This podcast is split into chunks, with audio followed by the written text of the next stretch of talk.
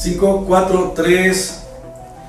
¿Qué tal? Sean bienvenidos a un nuevo podcast. En esta ocasión se encuentra Clau Rizzo y me da muchísimo gusto saludarla. ¿Cómo estás, Callis? Muy bien, gracias. Muy feliz de que por fin te hayas dignado invitarme. Ay, lo que no saben ustedes es que se la pasa quejándose como buena mujer, se la pasa quejándose. Es que ya no me invitas a tus investigaciones, es que ya no me llevas a esto. La realidad es que, ¿cómo, cómo te llevo a una investigación si estás embarazada? Pues bueno, quiero, quiero destacar que hace eh, cinco meses, una semana exacta, con un día si quieres, no estaba embarazada, entonces me pude haber llevado y tampoco me invitabas. Bueno, pero es que el bebé también no se puede quedar solo tanto tiempo, o no puede estar ahí a la deriva, entonces es difícil, es difícil coincidir los tiempos, parece mentira, pero a veces es complicado coincidir los tiempos. Oye, me da mucho gusto que estés aquí en este podcast por primera vez y pues en esta ocasión yo creo que la cuestión sería el preguntarte, porque muchas personas quieren saber cómo es de, de cómo te puede cambiar la vida radicalmente de ser una persona pues que se dedica a otras cosas y que de pronto, ¡pum!, pues ahora vamos a hablar de fenómenos paranormales y que tu vida se ha convertido entre monstruos, entre fantasmas, entre cosas de este tipo raras que antes en tu vida pues, no lo hacías, ¿o sí? No, para nada. De hecho, cuando me llegan a preguntar que si antes de ti yo era muy fan de lo paranormal, les he dicho que sí,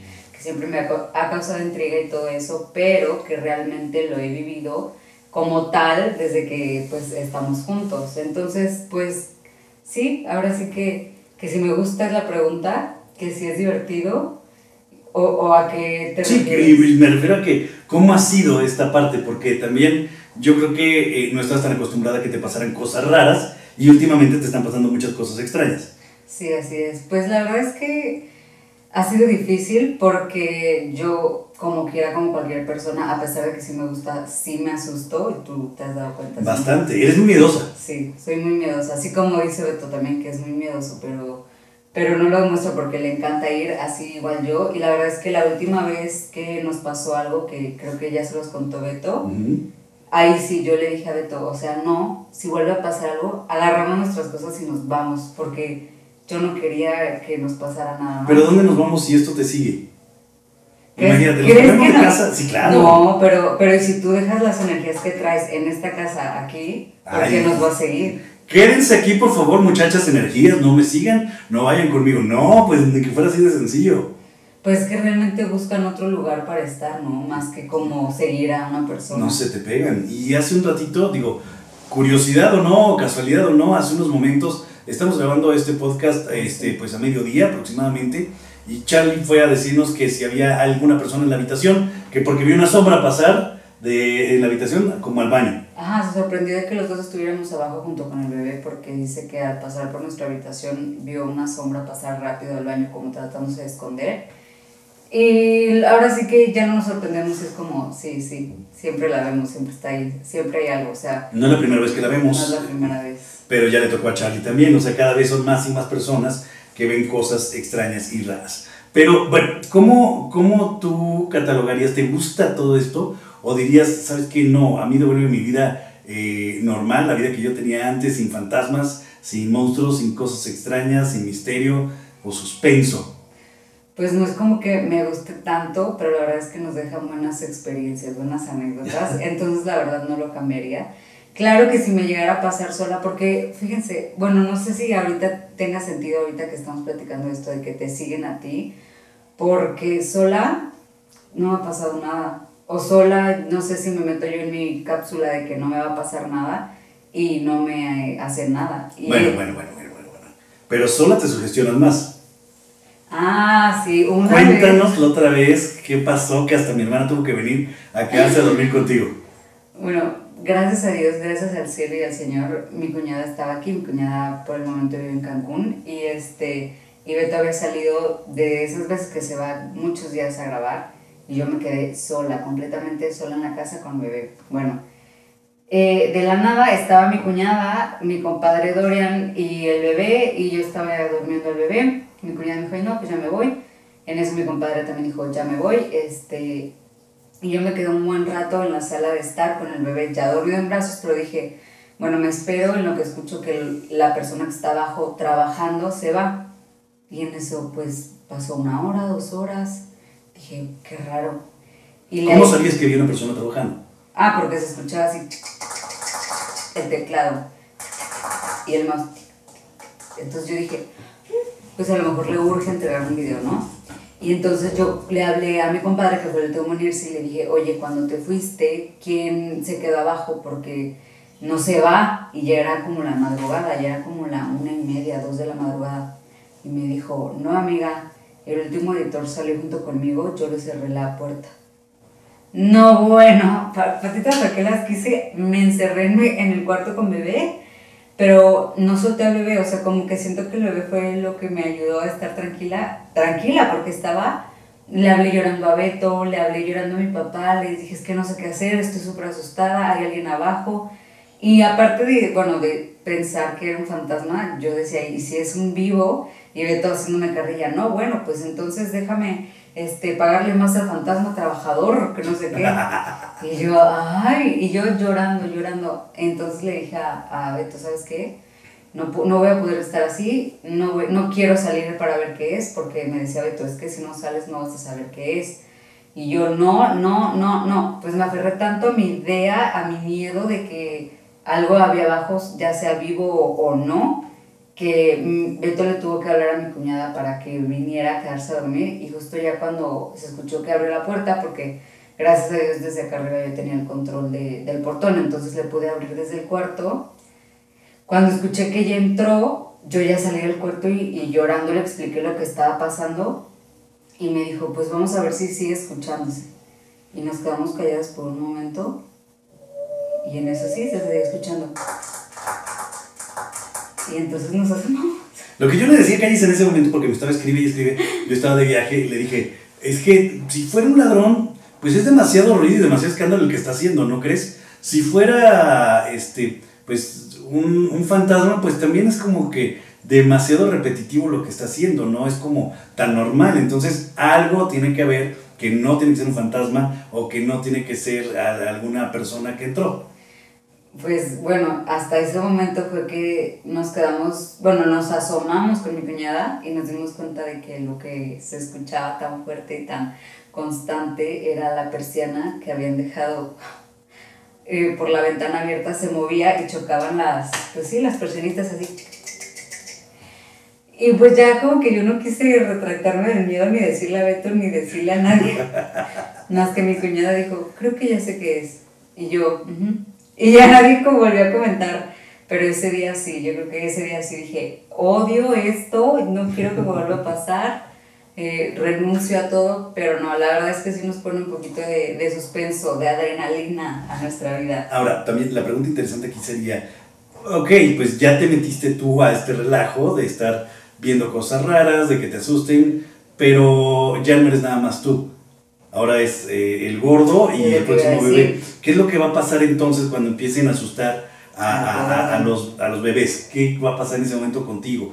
¿Qué vas a pensar? Y de ahí me, me deriva la siguiente, ¿no? Decirte, ¿y qué pensarías si a lo mejor eh, este, Betito dice, ¿sabes qué? Es que yo también me gustaría, ¿no? Buscar los fantasmas, me gusta todo el tema paranormal y quiero hacer estas cosas. Pues ahora sí que hay dos caminos. Hay niños que ven cosas paranormales y que les guste, juegan con ellos y se divierten, porque yo fui una de esas personas, ya lo he platicado antes. Y, este, y hay niños que se asustan y corren y eso. Si es de Betito y el nuevo bebé, de los que no les gusta, pues yo también te voy a decir, ¿sabes qué? O sea, o bendecimos cada mes la casa o algo, porque yo tampoco voy a estar lidiando con mi bebé de que a cada rato me lo asusten. No, les den ideas porque al rato va a querer sacerdote de planta.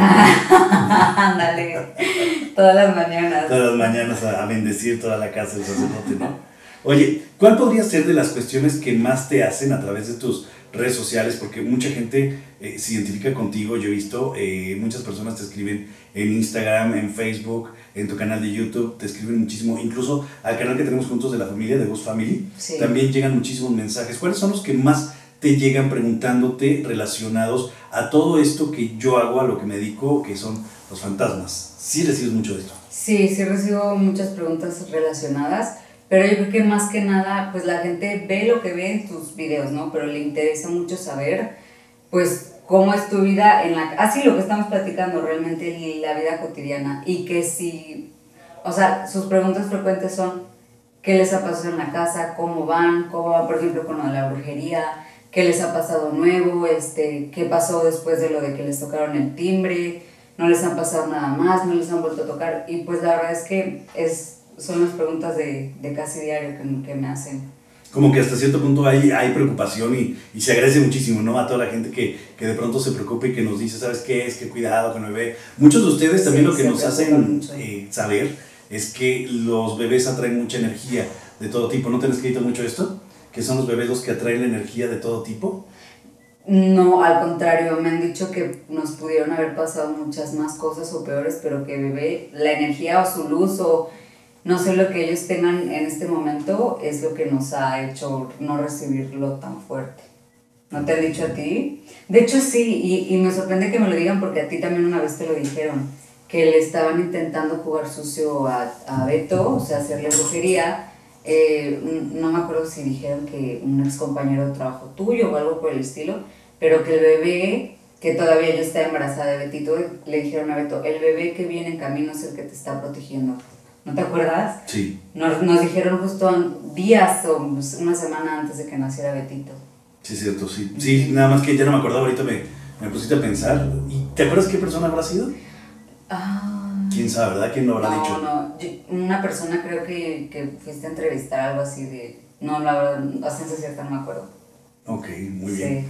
Entonces, yo creo que sí fue un cambio radical en tu vida. Eh, imagínense que, eh, pues para quien no conocen a Callis, Callis es una persona era una persona pues que era más de onda deportiva y se la pasaba matándose en el gimnasio y cosas de esas. Era como que otro muy, muy diferente y de pronto tomala que tu vida cambia a ser este fantasmas y misterios. Y, y, bueno, pero creo que hasta cierto punto nos hemos divertido mucho, ¿no? Sí, la verdad, sí, es lo que digo, nos pone eh, ese, esa chispita a la vida cotidiana que no todos tienen. aunque te asusten a diario, aunque asusten a toda tu familia cuando vienen. Pues sí. Realmente sí, y aparte, o, sea, yo soy muy miedosa y todo, pero cuando otra persona nos dice, es que me acaba de pasar esto en el cuarto de visitas, es que acabo de ver esto, nos reímos. Sí. Nos reímos porque sabemos que sí hay algo que sí siempre está ahí presente. Y es que eres muy miedosa, pero al mismo tiempo eres muy maldosa. Ah, sí, claro. Porque te encanta también estar haciendo bromas que a tus hermanitos, que a todo el mundo cuando están aquí. Sí, eso sí. Y nos encanta, por ejemplo, hace bastante tiempo vino la familia de mi papá y se quedaron en el cuarto de visitas. Y, y, les platicamos obviamente todo lo que nos pasa y nos daba risa ver que ya no querían subir al baño, que no querían subir a buscar cosas en sus maletas o algo así, porque era como de, no, no me da miedo. Y una vez te cargaste de asustarlos con máscaras y todo, bien gacha que es. Exacto, de hecho en el, en el canal de los dos. Ahí está, ¿verdad? Ese, ese susto que les metiste. Sí, a mis hermanitos. Bueno, que les metimos en realidad. Que les metimos, me, me eché a mí toda la bolita, pero tú también. ¿Qué tan complicado podría ser el, el estar con una persona como yo?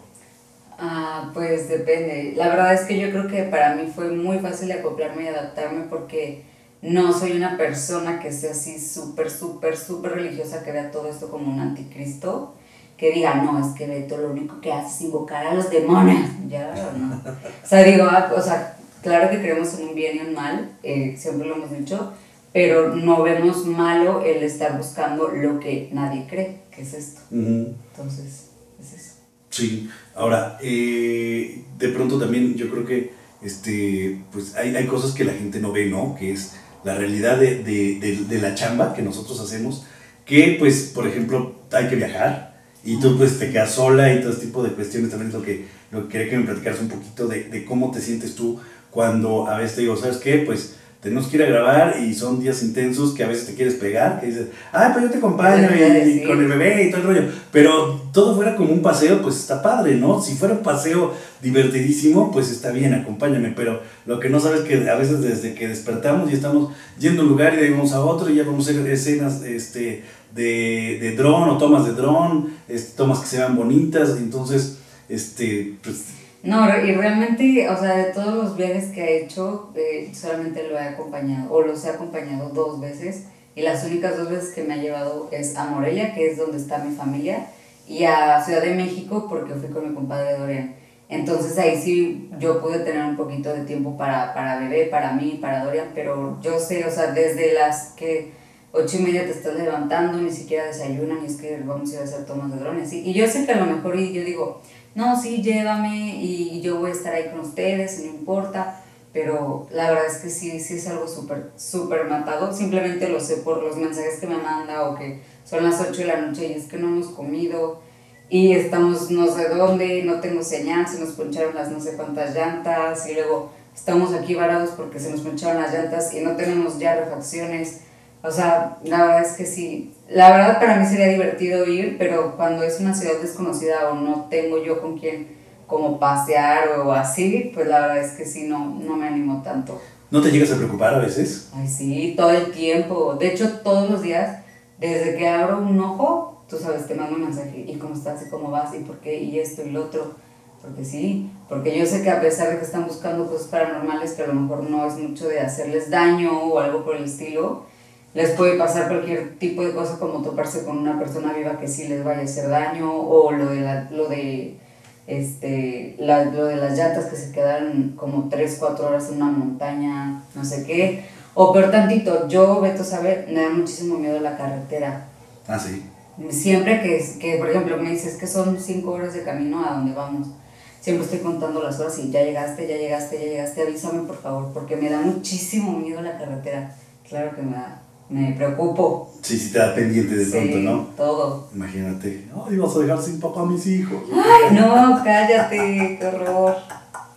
Ok, este, ¿qué, ¿qué, otra cosa podrías comentarme sobre el, eh, qué tan sencillo puede ser o qué tan complicado puede ser el convivir o el pasar este, tu vida con una persona que se dedica a, a este tipo de cuestiones? Digo, los muchachos, pues ya lo vimos, ¿no? Ya vimos Tony, ya vimos Charlie. Este, Charlie otra vez estuvo aquí, próximamente vamos a tener a Tony y a Memo.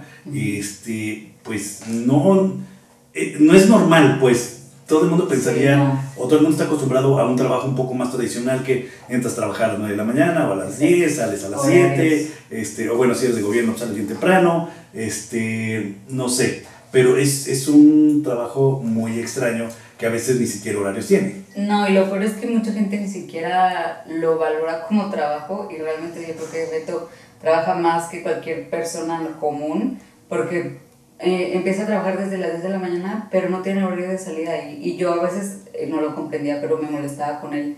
Porque terminaba de trabajar 4 o 5 de la mañana y era de, es que no nos das tiempo, es que no pones atención al bebé, es que no esto, pero la verdad es que su trabajo... Clásico, ¿no? Clásico. ¿Lo han escuchado antes?